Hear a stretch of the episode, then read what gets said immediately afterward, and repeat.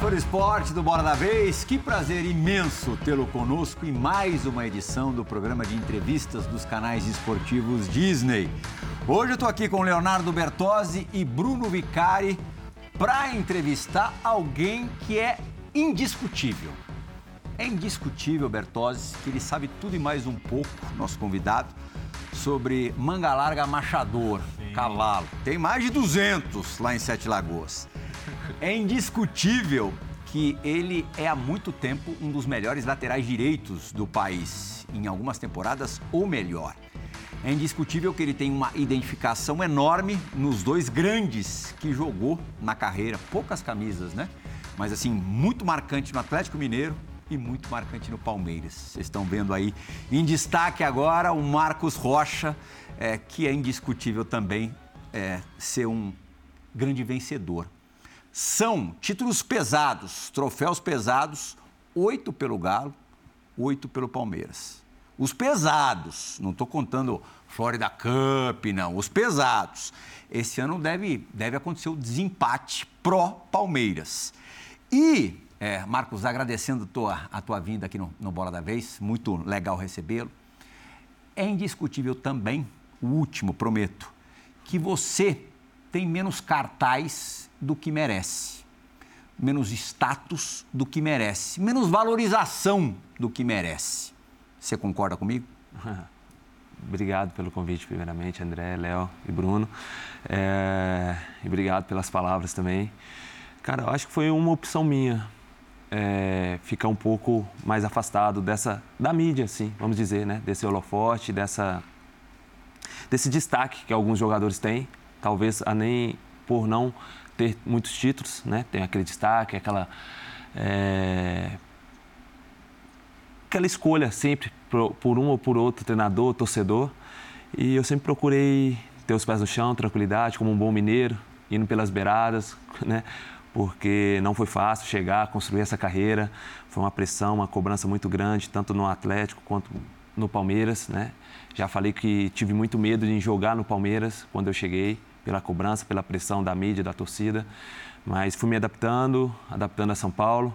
E hoje, graças a Deus, aí tenho oito títulos, buscando mais, com mais um ano de contrato. Espero estar realizando essa vontade. Só um complemento da, da pergunta. É, você acha que não tem esse cartaz todo, o cartaz merecido, porque não é um cara midiático ou pelo teu jeito de jogar, por, pela tua característica de jogo? Não, porque eu não sou mediático. Uhum. Acho que sim. Não sou um cara muito de mídia, né?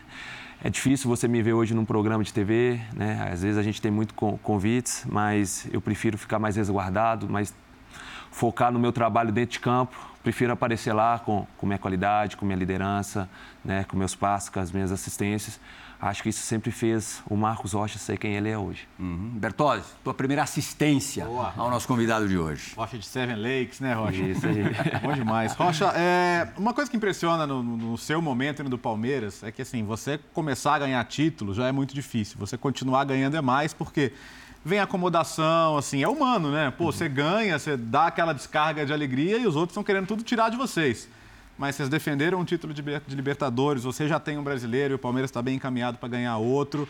É, como é que é isso entre vocês? Porque a gente vê muito time que ganha um título, dois títulos, e é difícil manter a pegada. O, que, é diferente nesse momento que o Palmeiras ganha e continua ganhando? Acho que a palavra-chave dentro do Palmeiras hoje é equilíbrio, né? Quando a gente ganha, a gente não exalta muito. Quando a gente hum. perde também, a gente tem uma tranquilidade, um equilíbrio para para absorver a derrota e no outro dia, como o Abel fala, é 24 horas para você voltar a treinar, uhum. a recuperar a confiança. Então, acho que esse equilíbrio que a gente conquistou aí desde a chegada do, do Abel vem facilitando para a gente brigar pelos títulos, uhum. né? É, continuar man, mantendo uma equipe agressiva. Hoje mesmo com, com um elenco reduzido, com 25, 26 atletas, onde o Abel preferiu dar oportunidade para todos do que ter um elenco maior. Uhum. E isso está facilitando muito o nosso trabalho dentro de campo. Eu acho que a palavra-chave hoje é equilíbrio que a gente tem. Você prefere esse número de jogadores, 25, 26? Cara, acho que pelo número de, de jogos, né, é, você poderia ter um elenco maior.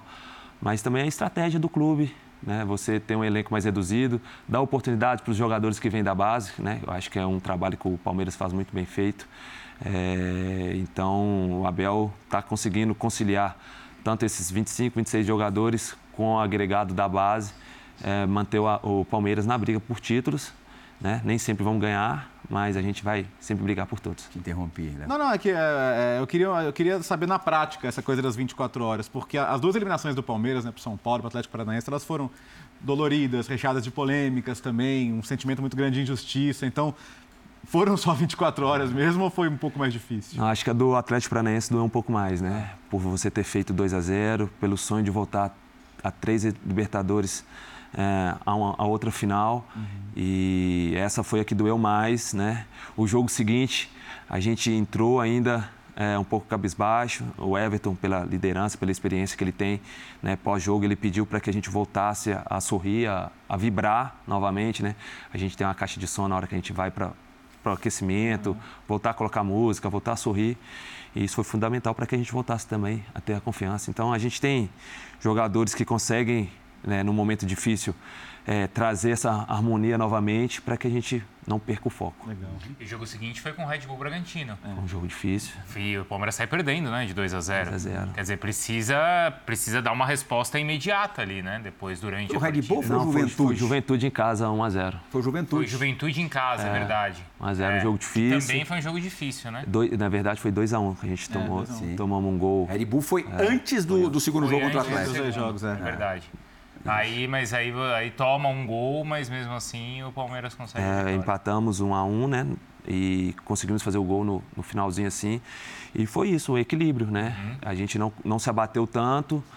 E eu acho que a nossa equipe é uma equipe muito fria, né? É, as pessoas param na rua e perguntam, Rocha, o que, que acontece?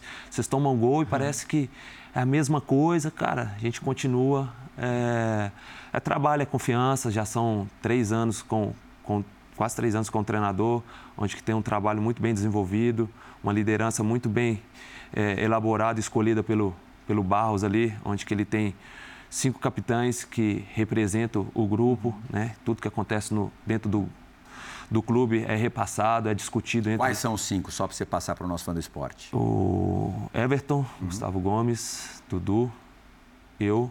Às vezes a gente leva o Luan também, que é um jogador que a gente já tem mais de quatro anos de clube e consegue é, levar uma palavra para um grupo específico assim, de atleta. Às vezes eu tenho mais intimidade com, com certo jogador que eu consigo levar a palavra, o Everton com, com outros jogadores. Então, acho que isso é muito bem elaborado dentro do clube. Essa frieza, essa, essa confiança, acima de tudo, que você acabou de, de citar, a gente também viu nos jogos em que vocês é, ficaram em inferioridade né, de jogadores. Né? Contra o Atlético e contra o Santos, agora recentemente também. É, o time jogou melhor contra o Santos quando estava com 10, né? Foi, é incrível, né? É, com um a menos, você conseguir desempenhar um, um bom futebol, criar tantas chances como a, como a gente criou naquele jogo. Poderia ter, ter liquidado rápido a, a situação. Mas é isso, é, quem entra dentro de, de campo hoje com a camisa do Palmeiras procura primeiro fazer o melhor para o Palmeiras e depois ter o destaque individual. Então acho que isso também é, é bem legal ali dentro do clube, ali dentro da nossa equipe. A gente procura sempre fazer o melhor em conjunto. Né? Vai vencer o Palmeiras, vai perder, vai perder o Palmeiras. E sempre vai ter o cara que faz o gol, o cara que é. dá o passe, que vai ter um destaque Você maior. Você se lembra assim, a partir de que momento que esse time passou a ter esse componente? Acho que depois que a gente ganhou a primeira Libertadores com o Abel. Né? É, ele chegou, ainda tinha aquela dúvida, né? Como que seria é, o próximo ano, como que seria a, a, o, o, trabalho do Abel depois de, de, ter ganhado, né? Se a gente ia relaxar, se ele ia relaxar ou não. Mas ele é um cara muito inteligente que conseguiu manter a, a performance é, da nossa equipe no ápice, onde que a gente chegou em algumas competições, ganhou outras. E a tendência, eu acho que por tudo que envolve Palmeiras hoje, o Palmeiras durante bom, bom tempo aí brigar por, por vários títulos. Uhum dessa história de não ser um jogador midiático, mas ter muitos títulos e muita regularidade, tem uma brincadeira que até o Francisco de Laurentiis, que é do nosso site, que brinca, Plihal, fala que se o Marcos Rocha se, se chamasse Mark Stones e jogasse na Premier League, ele valeria alguns milhões de libras e certamente seria mais valorizado. Mas o Léo falou das eliminações na Copa do Brasil e na Libertadores que foram polêmicas. Como que o Abel usa isso? Ele pede para vocês esquecerem Ou ele usa isso assim, é contra tudo e contra todos, a gente precisa se vingar? Como é que vocês absorveram essas eliminações Olha, assim, nunca, polêmicas? Nunca usamos a palavra vingança, assim, né? A gente vê muita. Eliminamos o Atlético. Aí o cara, ah, a gente está com, com, o Palmeiras na garganta. Não, a gente nunca usou isso. Cara, a gente sempre trabalhou jogo a jogo, né? Fomos eliminados né, da Copa do Brasil, né? Aquele jogo polêmico e tudo. Mas a gente sabia que daqui dois dias, três dias tinha outro jogo que era importante a gente mostrar para o nosso torcedor que a gente estava bem, que a gente precisava de uma resposta deles também em relação ao nosso trabalho, porque querendo ou não gera uma desconfiança. Será que o Palmeiras vai travar? Será que o Palmeiras vai continuar buscando os títulos? E o Abel trabalha essas 24 horas, né? A gente sempre tem as nossas reuniões, as nossas discussões ali, o que pode melhorar, o que já está sendo bem feito, o que pode né, melhorar ainda mais ou corrigir. E acho que isso é fundamental, né? Ele fala que na Europa ele usava muito isso no trabalho dele, né? De toda semana pelo tempo que ele tinha, né? Hoje ele não é. tem muito tempo para fazer isso. É, de, de reunir os atletas, mostrar alguns vídeos, né? E quando você mostra um vídeo eu errando, não quer dizer que ele está querendo me jogar para baixo. Não, ele está querendo me corrigir. E isso não é muito aceito hoje no, no, Brasil, né? Eu acho que o jogador brasileiro não aceita muito isso. O treinador te mostrar você errando. Uhum. Então, isso é muito interessante, esse trabalho que ele faz com a gente, que nos mostra o caminho. Cara, se você posicionar desse jeito, você vai melhorar. Se você fazer, continuar fazendo do jeito errado, você vai estar tá te prejudicando e prejudicando o trabalho da equipe. Então, você deu gente... o gancho perfeito para a primeira pergunta gravada que a gente tem no, no Bola da Vez de hoje, que é de um companheiro nosso, de um amigo nosso aqui, comentarista, Jean Oddi ele vai querer saber alguma coisa bem relacionada ao que você está falando agora. Diga, Jean! Salve Marcos Rocha, tudo bem? Um abraço para você, um abraço para o Plihal, para os companheiros na mesa. Eu queria te perguntar sobre a mudança do Abel Ferreira nessa sua trajetória no Palmeiras, né? Porque se a gente voltar uns três anos aí mais ou menos no tempo, você não era uma unanimidade entre os torcedores. Você era um cara até criticado, né, por é, conceder demais defensivamente, por deixar alguns espaços. E a verdade é que nessa boa fase que o Palmeiras vem vivendo, você foi essencial nos grandes jogos, nas grandes partidas que o Palmeiras teve. Evidentemente você não pôde jogar a final da Libertadores, mas nos outros jogos decisivos, sempre fundamental e sempre muito seguro defensivamente. Eu queria que você explicasse o que aconteceu, o que mudou, que dicas especificamente, se é que tem a ver com Abel Ferreira, mas que dicas especificamente ele deu para você ou se tem a ver muito mais com o reajuste do time do ponto de vista coletivo. Fala já. É... Acho que há três anos atrás meu nome ia direto para um dos principais alvos da, da torcida, né? É... Isso machucava muito, doía bastante, né? Ver minha família, ver as pessoas que estão em volta da gente ver a pós-jogo, o nome pinchado no, no, é, no muro, pedindo para sair. Listra e dispensa. É. Listra Veja só você, o mundo dá voltas. O mundo dá voltas, né? É. Mas foi com bastante trabalho, né? com percepção, com, com conselhos do Abel, da, da sua comissão. Né? Eu mudei bastante a minha característica hoje. Eu era um jogador bastante ofensivo. Hoje eu sou mais um construtor de, de né? que vem de trás. É, o Abel nem gosta que eu falo, eu brinco com ele de vez em quando. Pô, você está me botando de jogar de zagueiro, não sei o quê. Ele fala, não, você não é zagueiro. Hoje você é um lateral que joga de trás para frente, né? Então você é mais um construtor de jogadas. Às vezes eu não passo muito na linha de fundo porque eu chego mais para dar um suporte, um apoio para o Dudu ou para o Scarpa que joga do meu lado. E foi construindo o dia a dia, ganhando confiança. É, da minha parte, tendo a aceitação da mudança né, de posicionamento dentro de campo, por gostar muito de apoiar. E o Abel falou: não, faz dessa maneira que eu vou te ajudar a voltar a ser um grande lateral, mas de uma forma diferente, né? Por você ter sido muito ofensivo, hoje você vai construir uma carreira numa posição diferente. Mas eu acho que partiu muito da minha aceitação também, porque eu poderia muito bem virar as costas, não aceitar essa situação, né? Mas falei, Aos cara. 30 anos, esse cara quer me mudar. Me mudar. É. é. Então era você difícil. mudar é, o jeito do tenista sacar os 30 anos. Não, isso é. eu acho que foi fundamental numa partida histórica que é a contra o River na Argentina. É. Ali que ficou muito clara essa mudança tática e que foi o que talvez tenha surpreendido o River ali, né? É, fazendo essa saída de três, né?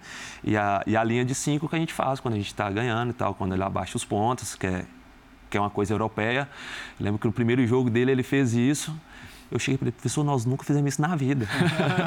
ele falou, não, mas vocês vão aprender, tenha paciência que vocês vão aprender. E hoje a gente está muito bem adaptado a essa forma de jogar, esse conceito que ele trouxe de fora para o Palmeiras. E a gente está tá colhendo frutos com isso. Uhum. Agora, o, Jean tocou num ponto, né, que não ter jogado a final da Libertadores, você tem esses três títulos e uma final em campo. Final em campo. O que é mais difícil, Rocha? Ter jogado ou os jogos que você não jogou? Como é que foi essa agonia cara, de ver de longe? Ficar na torcida é agoniante, né? É. Por, mais que você tenha um Mike, que é um excelente lateral, um cara que conseguiu corresponder à altura às expectativas de todos naquela final, a gente sabe como ele trabalha lá. Isso te dá uma tranquilidade também, né? Mas ficar ali na torcida, vendo o jogo passar, você, sabe, você saber que você pode contribuir de alguma forma dentro de campo e não uhum. poder estar lá junto com seus companheiros é, é bem. A, a, hora, a hora do cartão na semifinal já. Cara, na hora que eu tomei o cartão contra o Atlético Mineiro, é, eu falei, tenho que motivar alguém. Uhum. Né? Na época a gente tinha o Gabriel Menino, que estava indo para a seleção, e o Mike que estava prestes a fazer uma cirurgia, né? Mas Falei, cara, vou para cima do Gabriel. Uhum. E o Gabriel foi para a seleção, depois ele perdeu um pouquinho do rendimento e caiu no colo do Mike. Falei, cara, Mike, você tem um jogo para você recuperar seu rendimento, para você jogar a final. Uhum. E foi mais ou menos isso, se eu não me engano. Ele jogou um jogo ou dois antes da final e foi, fez aquele grande jogo, fez o, o passe para o Veiga fazer o gol. Então, todo mundo saiu satisfeito ali com, com o título. Falou, eu, eu, me lembro na Copa de 90 do Paul Gascoigne, nossa, desesperado, sim. Desesperado porque levou o segundo amarelo na Copa do Mundo do José Roberto Wright.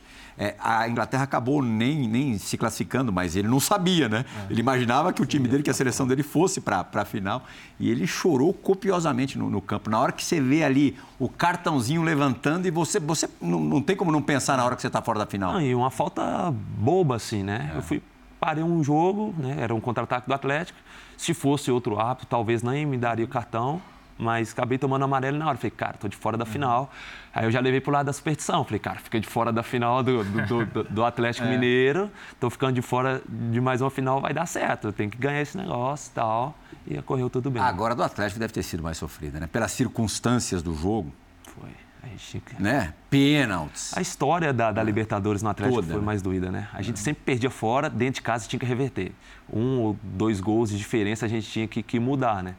E algumas, desde as oitavas, né? Desde as oitavas. Passamos algumas nos pênaltis, né? Teve aquela do, do Vitor, que foi histórica, no último lance, ele salvou um pênalti com Tijuana, com a, com com a perna. E, e jogado lá do Ronaldinho Gaúcho era espetáculo, né? Então acho que a história toda que envolve a Libertadores também é bem marcante. Nessas histórias de Libertadores, você é protagonista de dois lances curiosos e talvez até decisivos para os títulos. Com as mãos, né? Marcos Rocha é o melhor jogador de futebol com as mãos, tirando o goleiro, né?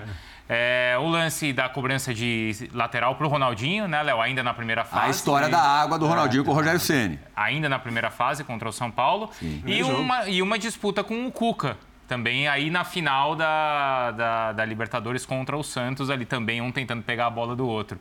Como é que foram, assim, esses dois lances? A, a, do Ronaldinho, é, se eu não me recordo bem, algum zagueiro do São Paulo caiu e ah, saiu. Olha lá, ele está vendo ali, ó. Mas na hora que o juiz parou, foi o Marcelo de Lima, eu acho, hum. o árbitro na época. Marcelo Lima Henrique. É isso, ele até brinca comigo até hoje. Rocha, você me fudeu naquele... Desculpa, você me fudeu naquele lance, porque... Uhum você bateu o lateral rápido e tudo. O mas... Tardelli te deu um toque também é, ali, Mas né? eu já tinha olhado pro Ronaldo na hora é. que a bola estava na minha mão. Falei, vai que eu vou bater. Porque eu percebi, a percepção de jogo, uhum. que a zaga do São Paulo estava desatenta. Eu falei, cara, vou usar esse artifício em nosso favor. Mas a água ali foi tudo involuntário, foi coisa dele com o Rogério ali. Mas você acha que o lance da água é, foi decisivo para sair o gol? Claro, o Ronaldinho estava ali perto. É, mas ele podia estar ali perto de outra maneira. Eu acho que sim, porque é. ele já estava no local, né? Ele é. poderia fazer uma arrancada de trás. Talvez alguém frente, tivesse é, ficado mais atento nele. É, ali é. foi tomar água, né? Aquele bate-papo ali com o Rogério que acabou a gente. Mas, de, mas deixa eu aproveitar o gancho então, porque, cara, ter, ter tido a chance de jogar com o Ronaldinho Gaúcho, quem, quem teve deve levar isso para a vida, né? É, mas a gente sabe que ele era tratado diferente, ele tinha os privilégios dele e para todo mundo tudo bem? Era uma coisa que vocês viam diferente lá dentro? Tudo bem. Uhum. Era o Ronaldinho Gaúcho, tá. não tinha como, porque... Mas ele nem tinha esse tal, tal privilégio, né? Hum. É, ele, quando ele chegou, ele, a gente fez uma reunião e falou, cara, decide que a gente corre. Tá. E depois ele falou, depois do terceiro jogo, que eu vi todo mundo correndo, ele incorporou uhum. né, o, o, sentimento da equipe. Cara, tá todo mundo correndo para mim, por que, que eu não vou fazer por, pelo, tá. por eles? E foi isso. A gente sabia que ele tinha aquele problema extra-campo dele, que ele gostava de fazer o seu pagode, seu churrasco, chegava atrasado e tudo. Mas o dia de jogo, a gente sabia que ele era de decidir. Então, foi uma honra jogar com ele, né? É, a gente sabia que era um patamar totalmente diferente, né? Até pós-Atlético, é, a gente não teria esse contato que a gente teve durante esses dois anos com ele uhum. lá. E era tudo bem, a gente sabia que uhum. era difícil ter esse acesso ao Ronaldo, né? Mas foi espetacular. O que, você testemunhou de mais impressionante do Ronaldinho num campo de futebol? Assim, perto.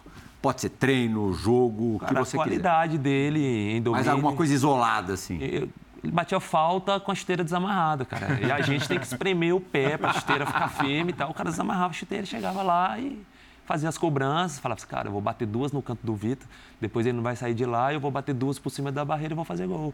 E era isso, uhum. né? No, no Mundial lá que a gente saiu, ele falou assim, toda falta perto da área eu vou fazer gol. E ele acabou fazendo gols de falta no Mundial e tudo. Então a qualidade dele em bater na bola era, era incrível. Você falou do, do Mundial, o, no Marrocos, o Léo Bertozzi estava lá? Depois deve ter completado é. o Cuca Claro, também, então né? até, são dois momentos uhum. também com o Cuca. Aproveitar a lembrança do, do Bruno na final de, de 2020, ali o entreveiro de vocês que custou, né? É, a, a presença do, do Cuca à beira do campo, né? Porque ele uhum. foi expulso e logo depois saiu o gol do, do título do Palmeiras e você sendo substituído na semi perdida e ali dando uma, dando uma cornetada em rede mundial no treinador. Olha, o Cuca eu tenho um, um, respeito muito grande por ele, né? O cara que me deu oportunidade também na minha volta em 2012 para o Atlético, uhum. né? Mesmo com dúvida de boa parte da torcida, da diretoria, ele me deu essa oportunidade. Então ele sabe a gratidão que eu tenho por ele. É, por comentar do Mundial. Uhum. Cara, no intervalo do jogo ele virou para mim e falou assim: Rocha, não ataca mais. Eu falei, mas você está pedindo para eu não atacar, tá alguma coisa errada. E se eu não me lembro, com 10 minutos de jogo, ele me tirou e colocou o Luan de lateral direito. Uhum. Aí na hora, tipo, muito imaturo, jovem, né, querendo jogar, querendo mostrar o potencial, acabei falando aquilo lá, depois eu pedi desculpa, ele entendeu, uhum. né? É um cara, como eu falei, é um cara muito querido por mim. E em 2020, na, na final. Que é essa que a gente está vendo aqui é, no fundo do telão. Eu falei com ele, falei, falei, ele falei assim: Cuca, você pegou a bola para quê? Você sabia que eu ia bater o lateral rápido, no fundo, para a velocidade claro. do Rony. Só que ele tentou usar também o lado malandro dele, por ser um treinador experiente, de tentar travar um pouquinho a minha, meu ímpeto, né? De chegar uhum. correndo, querer bater o lateral, querer aproveitar esse lance. E ele acabou sendo expulso. Acho que ele ficou chateado, que ele me mandou uns quatro áudios lá, e só que não deu para ouvir, que ele apagou tudo. Ah, ele mandou e apagou? Apagou. Se arrependeu? Acho é. que ele se arrependeu, ainda ficou um pouco, hum. assim, depois... É, não voltou a ser aquela amizade que a gente tinha antes, uhum. tal, mesmo a gente ter conversado, ele falar, falou que me perdoou e tudo, a gente encontrou no Mineirão. Mas eu acho que eu senti um pouquinho ainda o Cuca um pouco afastado, é. assim. Acho que ele sabe do respeito, do carinho que eu tenho por ele. E foi um treinador importante na minha carreira também. Uhum. Aliás, você já trabalhou com. Né, a gente estava fazendo a lista aqui, né, Plihal? Cuca, Filipão, é, o Luxemburgo, Mano Menezes. Emerson Leão. Emerson, Emerson Leão, Celso Rotti. Celso Rotti, Roger. Roger, Roger Machado. Davi Coupe. Olha, a lista é, é enorme. Para todos os gostos. Todos os gostos. Todos os estilos de jogos, se preferir, tá aí. E qual que é a principal diferença do seu atual treinador para esses? Cara, acho que pelo momento. Acho que o futebol mudou muito em relação à filosofia desses treinadores, né? Hoje você, é, o futebol é muito mais dinâmico, você precisa muito mais das, do seu cuidado emocional e físico, né? Para você aguentar uhum. jogar quarta, sábado, é, agora tem segunda também. Mas o Abel veio com, com isso, né? Ele trouxe muita parte mental para a gente dentro de campo. Isso é, nos deu uma tranquilidade, nos deu, nos, nos deu uma frieza, né? nos, nos, deu a palavra equilíbrio, né? nem viver muita emoção, nem ficar muito abaixo também quando você não consegue né, ter a vitória. E eu tive treinadores fantásticos. É, eu tive o Paulo Autuori, que trabalhou na Europa também, quando veio para treinar o Atlético Mineiro, ele já tinha um pouco do pensamento que o Abel tem hoje né, é, em relação à marcação, uhum. a fechar espaço. Só que eu aproveitei pouco isso dele. Ele ficou pouco tempo no, no Atlético, acho que ficou dois ou três meses. Rapidinho, foi? No máximo. então não deu para a gente é, aproveitar muito essa, essa escola europeia que ele trouxe, né? E o Abel chegando agora, a gente está tentando colher o máximo de informações dele, né? Ele sempre brinca que daqui a alguns anos, quando ele parar, ele quer ver alguém, algum de nós como treinador, né? Uhum. Que a gente pudesse pegar um pouco do que ele trouxe. Do o Luan teve aqui e falou que nunca na vida dele cogitou assim a hipótese de ser treinador. E depois que conheceu o, o Abel, o contato ali diário com o Abel, é, vendo o trabalho do Abel, ele se entusiasmou para, uhum. é, muito provavelmente, ser. Isso também aconteceu com você? Eu não quero não, porque eu quero voltar para minha cidade, para minha família, aproveitar bastante é, né, o meu lado familiar. Tem pais jovens, meu pai tem 53, minha mãe 52. Pô, então, jovens mesmo. É, eu quero aproveitar bastante eles ainda, né? A gente não pode fechar a porta, né? Para uma oportunidade, mas acho que o Luan é um forte candidato a ser o treinador. É um cara que participa bastante do, dos comentários, da, das oportunidades que o Abel deixa a gente colocar uma ideia em prática. Então, acho que o Luan pode ser um cara que pode, no futuro, aí, ser um grande treinador dentro do Brasil também. Vocês, uhum. já, já tocaram no, no, no, primeiro Mundial, né? Mas o Palmeiras foi a outros, agora dois, você foi a dois com o Palmeiras. E esse ano, né, Rocha, o Palmeiras se preparou muito bem para o Mundial, chegou, jogou bem. É, um pouco da frustração até de não ter chegado à final da Libertadores agora é porque vocês sabem que podem voltar ao Mundial e, e, e, e esse ano provou que há uma chance. A gente provou, né? Jogar contra o Chelsea, né? Investimento ah, bilionário, né? diferente da gente, é, do que acontece dentro do Brasil. Você chegar e conseguir jogar de igual para igual, com possibilidade de ser campeão, uhum. isso nos motivou muito. Isso nos clareou, assim, cara, se a gente se preparar, se a gente fechar e que motivar que a gente tem a possibilidade de enfrentar um gigante europeu uhum. de frente, você tem toda as condições, né? Você pega o Inter contra o Barcelona, que foi campeão. Verdade. Né? Você pega o próprio Corinthians, que é um grande rival nosso, que ganhou do Chelsea. Mas eram outros tempos, né? Do Corinthians menos, embora aquele Chelsea não fosse tão forte, talvez não, não fosse tão forte quanto esse não, que, é. derrotou, que enfrentou é. o Palmeiras no, no, último Mundial. Hoje você tem na Europa seleções mundiais mesmo. Uhum. É, você, apesar de ter uma experiência super vasta, aliás, único brasileiro a jogar 10 edições de Libertadores em sequência. É, quer dizer, isso te dá uma bagagem imensa. Foi teu primeiro confronto contra um grande europeu, né? Sim. Porque nos outros dois mundiais você não alcançou a final. cheguei, cheguei à final. É, o, o bicho é, é menos é, feio do que parece? Cara, não, o bicho é. é mais! É, mais. É, quando a gente foi na preeleição, o Abel falou assim: você marca esse cara aqui e não deixa ele fazer nada. Falei, cara, quem que é esse cara? Aí eu fui descobrir que era o Heinz, Heinz, né? Eu, acho que é Heinz, eu não sei falar o, o nome Havertz. dele. Uh, Havertz. Havertz. É. Cara, falei, cara, eu nunca vi o cara. Eu olhei o cara 1,89m. Falei, ah, tô uhum. fudido. não vou conseguir nem ganhar uma bola de cabeça dele e tal. E acabou é. que virou um meme, que o cara uhum. conseguiu dar ele um chapéu fez o nele. segundo gol, né? Foi o que fez de o gol pênalti, de pênalti. De pênalti. É. Aí eu dei um chapéu nele e tal. Aí tem hoje, roda isso na, nas redes sociais e tudo. Mas é, é difícil. São jogadores de alto nível, assim, de performance muito alta, muito diferente do que a gente costuma encontrar, né? A gente sabe que o Campeonato Brasileiro você vai ter seis, hoje, seis, sete times brigando pelo título. E já sabe que uma, alguns já vão, são candidatos a jogar, a brigar para não cair, e os que vão ficar no meio de tabela. E quando você encara jogadores que toda hora estão em seleção, estão nos maiores clubes do mundo, você fala, cara, será que eu vou ter a condição de jogar? Uhum. E a gente conseguiu provar isso, que a gente tem a condição né? Mesmo sabendo que o Chelsea era um, um bicho de sete cabeças, mas o Palmeiras chegou lá. Pouquíssimos minutos, é. vocês não levaram a decisão para os é. pênaltis. É, e o Palmeiras chegou lá e jogou de igual para igual e mostrou que uma boa preparação, com uma boa estrutura, você consegue chegar lá e. Acho que esse é o ponto, trabalho. né, Rocha? Que em 2020, vocês praticamente saíram do Maracanã quase para o aeroporto para jogar o Mundial, né? Não Foi. teve preparação Foi muito corrido, né? É, adaptação, uhum. tudo. A gente não conseguiu é, desenvolver um trabalho que foi desenvolvido esse ano. Uhum. E acho né? que até uma descarga assim, emocional é. muito, né, muito recente assim, de como foi vencida a Libertadores para é, logo muito... depois ter outro Ali desafio. Ali foi uma loucura. Né? É. Mas é, esse ano deu para se preparar bem, o Palmeiras pegou né, é, as coisas boas que fez, as coisas ruins, adaptou tudo, fez um planejamento muito voltado para o Mundial em relação à preparação. E é parabenizar o Palmeiras, né? A diretoria, a comissão, todos os que estavam envolvidos é, nessa viagem né, do Mundial, que chegou e colocou o melhor, né? Ofereceu o melhor que poderia oferecer naquele momento para a gente desempenhar um bom futebol.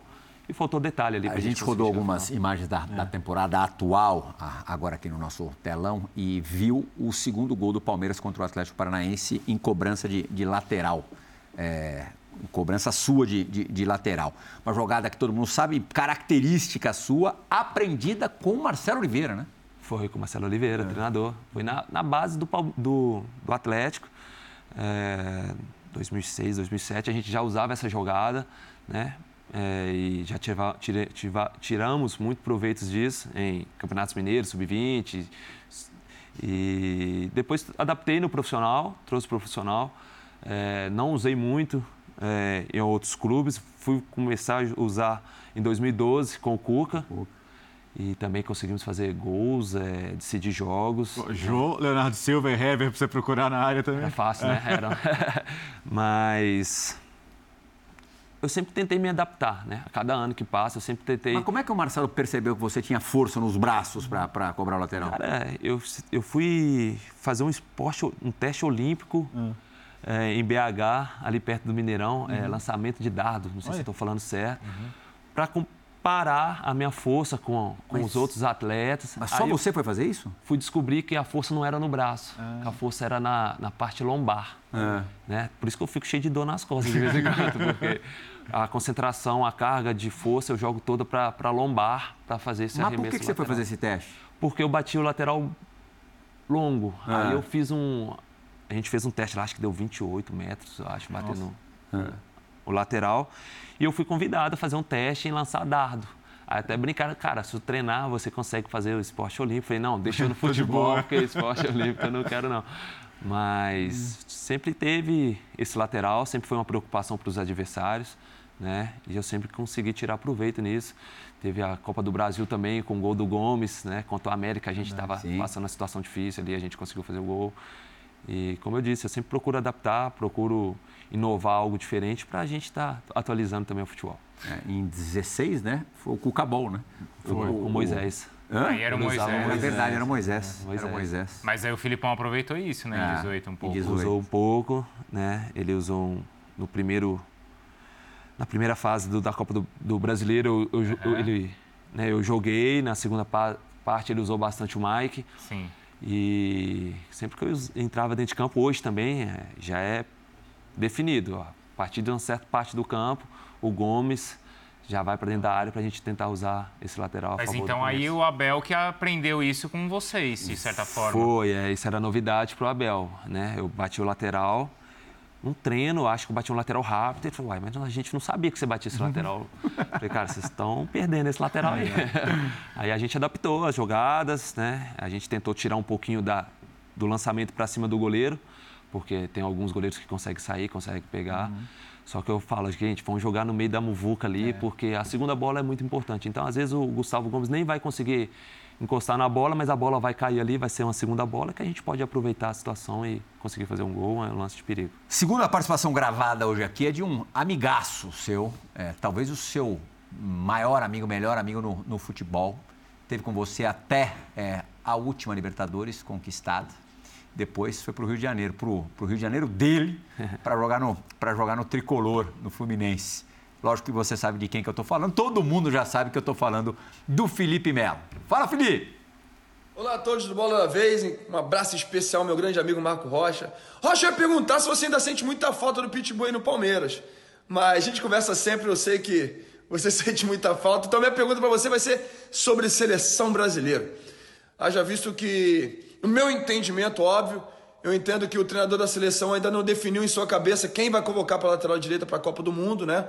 É... E no meu entendimento, você é um atleta que, além de ter uma grande experiência, é um cara muito decisivo, né? Em jogos importantes, você é um cara que vai ali e cumpre muito bem o seu papel. Haja visto a final da Libertadores, né? As semifinais da Libertadores. Enfim, é, dentre outros grandes jogos que jogamos juntos ali, é, e você foi um cara muito decisivo. Então eu vejo sim que você poderia sim sonhar com a seleção brasileira. A minha pergunta para você é: você ainda sonha em ser convocado para a Copa do Mundo? Um abraço para todos vocês, estamos juntos, valeu. Cara, o Felipe é um amigaço, um cara família, um cara que mostra para todo mundo aí essa casca, né, de brigão e tal, mas é um cara muito família, um cara que me ajudou muito a adaptar a minha vida em São Paulo, aqui no Palmeiras. É, então, eu sou muito grato pela essa amizade, pelos momentos que a gente teve junto jogando e vestindo essa camisa é, do Palmeiras. Mas falando de seleção, é, eu sempre procurei fazer o meu melhor dentro do clube, né? Eu já fui convocado em algumas vezes, não tive uma sequência, não tive uma oportunidade de jogar, mas participei de algum modo ou não é, do elenco da seleção, né? Mas, cara, é bem difícil falar em relação à minha convocação ou uma oportunidade à seleção brasileira, porque hoje você tem é, o Emerson que joga no Tottenham, tem o Daniel Alves, por mais que esteja numa fase não muito boa, né, jogando na, no México, mas é um cara que tem um... Nem está jogando como lateral, né? É, tem um respeito e tem um respaldo muito grande dentro da, dentro da seleção brasileira, né? É, acho que aqui no Brasil dificilmente ele levaria um, um, um lateral para jogar uhum. na função de lateral direito. Até mesmo acho eu que ele tem a opção de usar o Éder Militão é, como lateral e consegue levar Como uma até opção. fez agora. Consegue levar até uma opção a mais, tanto para o meio de campo, para o ataque. Então acho que ele tem um leque né, na mão dele hoje de opções que ele pode escolher. Espero que ele possa fazer a melhor escolha, que a gente vai estar torcendo para que a seleção possa ser novamente campeã. E... Mas aí eu estou fazendo o meu melhor dentro do, dentro do Palmeiras. E se ele precisar algum dia, a gente está aí à disposição. A oferta de lateral é menor, tratando-se de seleção, do que em outras posições, porque é muito difícil jogar de lateral? É muito difícil, a cobrança é muito grande. É. Mas se você for pegar quando o cara vai ter um filho. É. Vou dar um exemplo aqui. Ele vai nascer homem, ele fala, vai ser meio de campo ou atacante. Ninguém fala de lateral. e a maioria dos laterais são adaptados, né? No meu caso, eu fui adaptado a lateral. Eu era um volante e um treinador. Primeiro ou segundo? É, segundo. É. Chegar pela qualidade de bater na bola e tal. Uh, o treinador falou, cara, você já percebeu que não tem lateral e hoje você tem uma facilidade de bater na bola, vamos adaptar? Falei, cara, vamos testar. E nisso, no Democrata de Sete Lagoas, Opa. eu comecei a jogar de lateral e tive a oportunidade de ir para a base do, do, Atlético Mineiro, né? Pela observação técnica do irmão do Marcelo Oliveira, que era o Maurício, que era um auxiliar dentro do Democrata, me deu essa oportunidade. Fui adaptando, fui gostando, mas é bem difícil, a cobrança é muito grande, porque às vezes você está no ataque, é. você toca para o seu companheiro, seu companheiro perde a bola, aí estoura lá nas suas costas. Aí, tá 90 é, metros. A culpa é do lateral, mas é. ninguém viu que é. você estava lá dando um suporte, estava dando um apoio, mas sempre procurei conseguir esse equilíbrio ali dentro da lateral. Por isso que até hoje eu estou conseguindo jogar em um time grande, porque a gente sabe que é muito difícil um lateral direito permanecer numa equipe grande, como a gente está conseguindo até hoje. Sabe o que eu achei legal que você falou da, da, da, adaptação em São Paulo, que o Felipe te ajudou? E você se mostra um cara muito, muito ligado às suas raízes, às Sete Lagoas e tal. E São Paulo é outro mundo, né? Então, ah, eu queria falar da sua vida pessoal mesmo. Como é que foi vir para São Paulo? Hoje você já está adaptado, mas o, o, começo aqui. Olha, tive medo, bastante medo. Não, né, não tô mentindo, não. Tive medo bastante. Porque a gente que está em Minas, quando você fala de São Paulo, você só vê violência. O que transmite para para a gente lá é só a parte violenta, é uhum. é assalto, é roubo, é morte. Então isso dava um pouco de receio. Falei, cara, eu vou para São Paulo, vou ter que uhum. arrumar um carro blindado. E lá em Minas, você sabe, a gente anda com vida aberta, uhum. tomando vento na cara, aproveitando tudo, né? E aqui você adaptar essa rotina, né? Mesmo sabendo que você tendo uma condição melhor hoje, você consegue frequentar áreas melhores, que é onde você não vê uhum. tantas situações assim. Uhum. E trouxe minha esposa, Falei, ela estava acabando de formar em odontologia. Falei, procura um curso, faz alguma coisa, não fica só dentro de casa. Ah. A gente veio morar em apartamento no primeiro momento. Ah. E eu senti muito, muita falta do apego, porque lá em Minas você dá bom dia, dá boa tarde, você nem conhece a pessoa, o cara, oh, entra aqui em casa, toma um café, come um pão de queijo. Isso não é mentira, isso é verdade. Não é meme, não, é, é, verdade. é, verdade. Aqui às vezes precisa gritar o bom é dia. Às vezes a pessoa é muito focada em trabalho, casa, casa, trabalho né? Uhum. Então eu senti falta de, de pessoas. Falei, cara, não vou fazer amizade com ninguém, não vou conhecer ninguém além do futebol, uhum. porque lá eu tinha meus amigos que estavam perto de mim, tinha outras pessoas que a gente vai construindo amizades. Então fui sentindo falta disso. Então, naquele primeiro momento, eu não conversava com o Diogo, que virou um grande amigo meu, porque ele era do Cruzeiro, então tinha rivalidade. Diogo Barbosa? É, a gente não conversava. É mesmo? Não, a gente morava no mesmo hotel aqui perto. E as nossas esposas que acabaram sendo amigas. Olha, que acabou... através delas. A gente não tinha contato. Até gente... Sério mesmo? Mas nem no, no treino, não, nada? treino era trabalho. É, trabalho e mais nada. Então a gente acabou sendo amigo, fazendo viagens juntos. E é isso. É São Paulo. Você passou algum, algum, algum apuro nesse sentido de violência aqui em São Paulo? Não, não.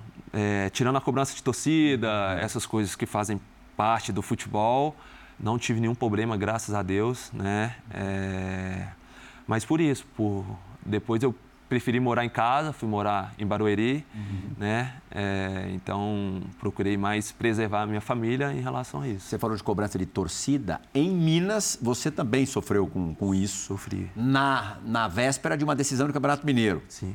Quebraram o teu carro? Quebraram o meu carro todo e eu estava com meu pai dentro do carro, pedi meu pai para me levar, meu pai militar na época ainda, pedi meu pai para me levar, falei, pai, me leva para o treino e tal, e na hora que você está chegando no CT do, do, uhum. do, Atlético, tem uma curva, então você não vê o que está acontecendo. Uhum. E quando eu acabei fazendo essa curva, cara, nunca vi tanto torcedor na minha vida, era a principal torcida do, do Atlético, a Galocura. É, que infelizmente naquele momento uma pessoa mais exaltada pendurou no meu carro, quebrou a porta do meu carro toda. Meu pai sem saber o que fazer, querendo acelerar, né? Pelo momento de desespero, né? Ele estava armado naquele dia, poderia até ter extrapolado um pouco, porque uma era tragédia, uma forma né? de, de me defender também e defender a situação que estava acontecendo, né? Por ser militar. Mas eu pedi ele para ter calma, ter paciência. Falei, cara, o carro é bem material, deixa.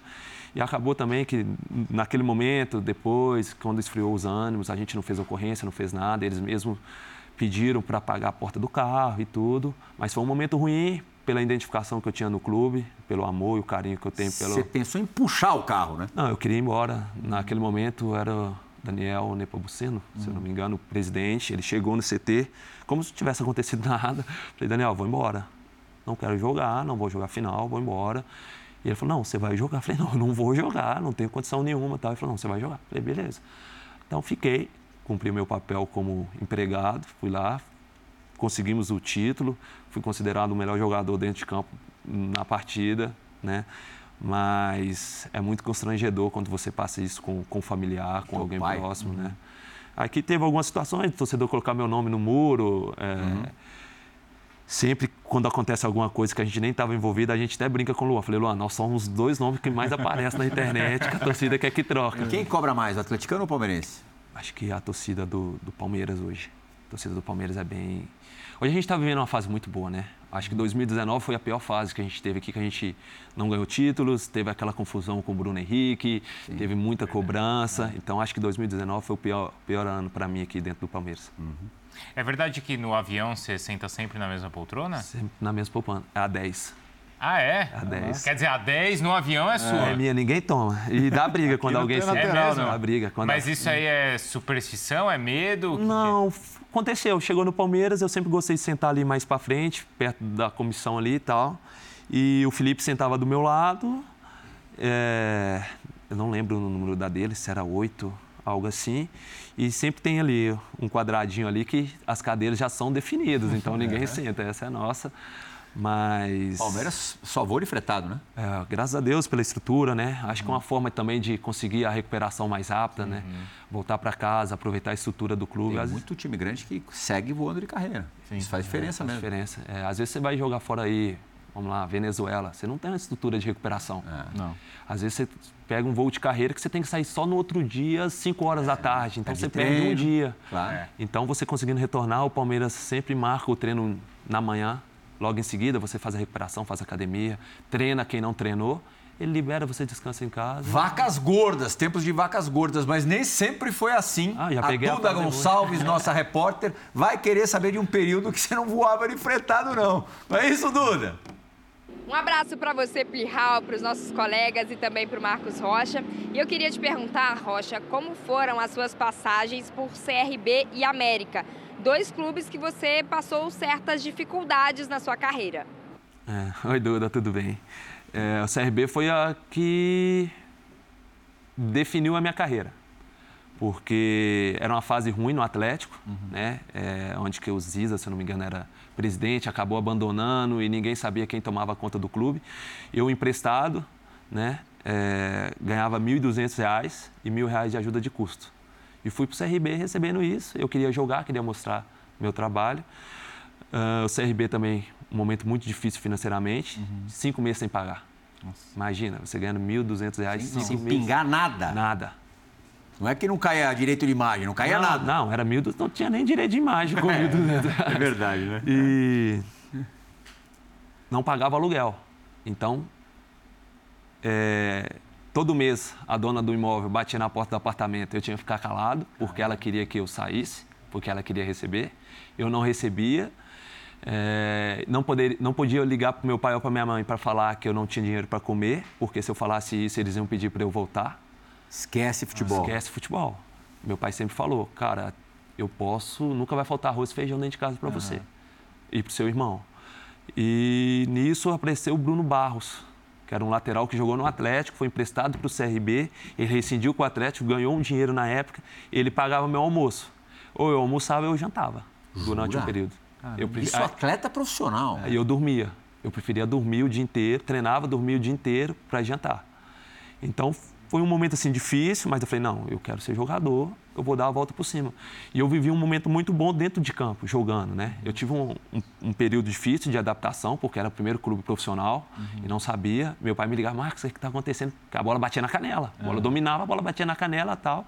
E eu fui me adaptando, fui ganhando confiança, voltei a jogar. A Atlética até solicitou a minha volta no meio do ano, mas acabou que eu não fiquei, porque deu prioridades aos jogadores mais velhos que estavam lá. E eu acabei retornando para o CRB num momento diferente também. Mas não só eu, como outros jogadores que estavam lá naquela época, passou muita dificuldade. É, financeira, era doação de cesta básica, né? Mas me tornou um E você tinha que idade?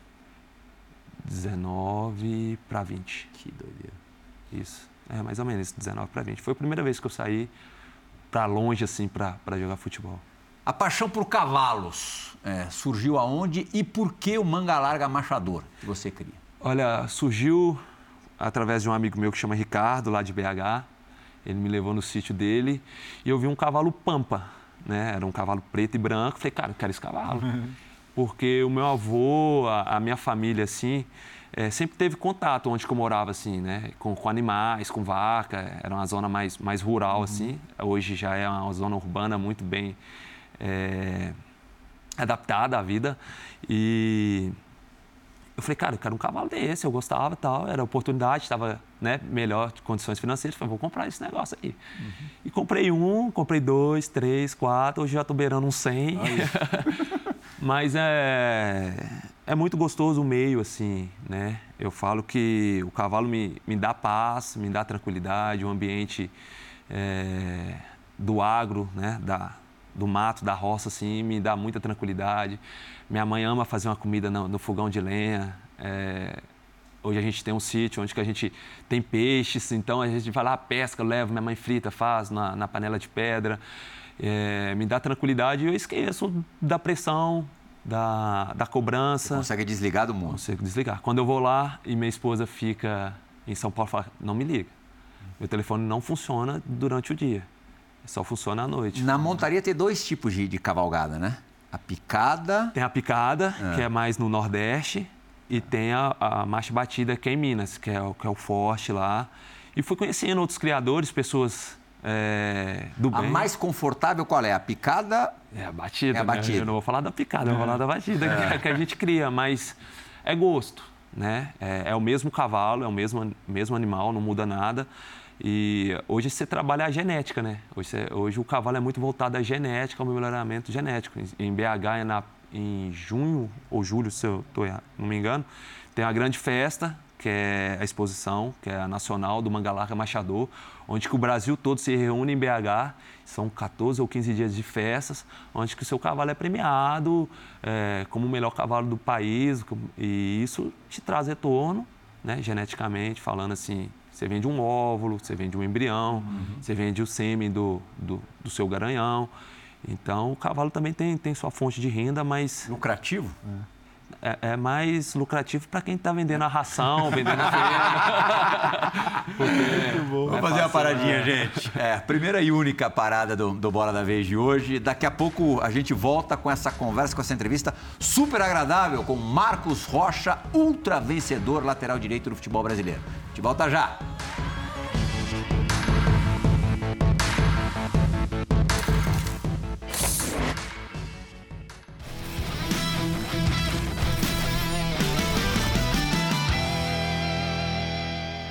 Bem, Fora Esporte, chegando mais uma edição, mais uma edição de festejos, de premiação dos melhores do Campeonato Brasileiro. No nosso prêmio ESPN Bola de Prata Sporting Bet, prêmio do qual o Marcos Rocha tem dois troféus, duas bolas bonitas em casa, 2012 e 2014. Ambas é, conquistadas com a camisa do Galo.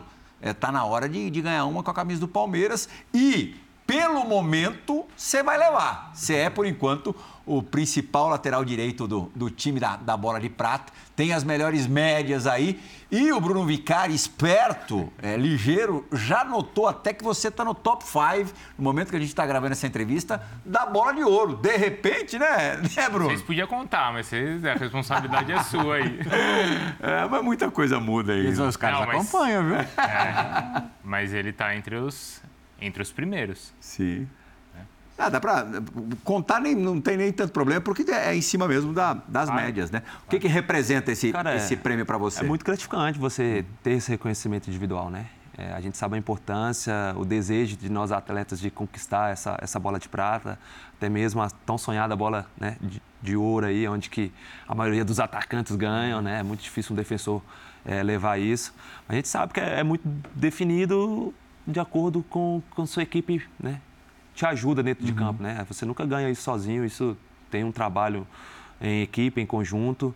É, eu sempre acompanho, né? Meu irmão também fica louco em casa. Cara, você tá na seleção, você saiu na seleção. Teu irmão é mais, assim. mais novo ou mais, mais velho? Mais novo, ele tem 20, é. 28 ou 29 anos agora. Ele curte acompanhar a tua carreira? Acompanha. Ele abriu... Você tem quantos irmãos? Só ele, o Matheus. Ele? ele abriu mão da, da vida dele para me acompanhar, para me ajudar, né? Porque eu, mais morando agora em, em, em, São Paulo, a gente deixa algumas coisas para trás que tem que ser continuar organizando e pensando. Então ele é a minha segunda cabeça assim, é, meu irmão hum, viva, vive por mim assim. Então a gente tem uma parceria muito muito legal.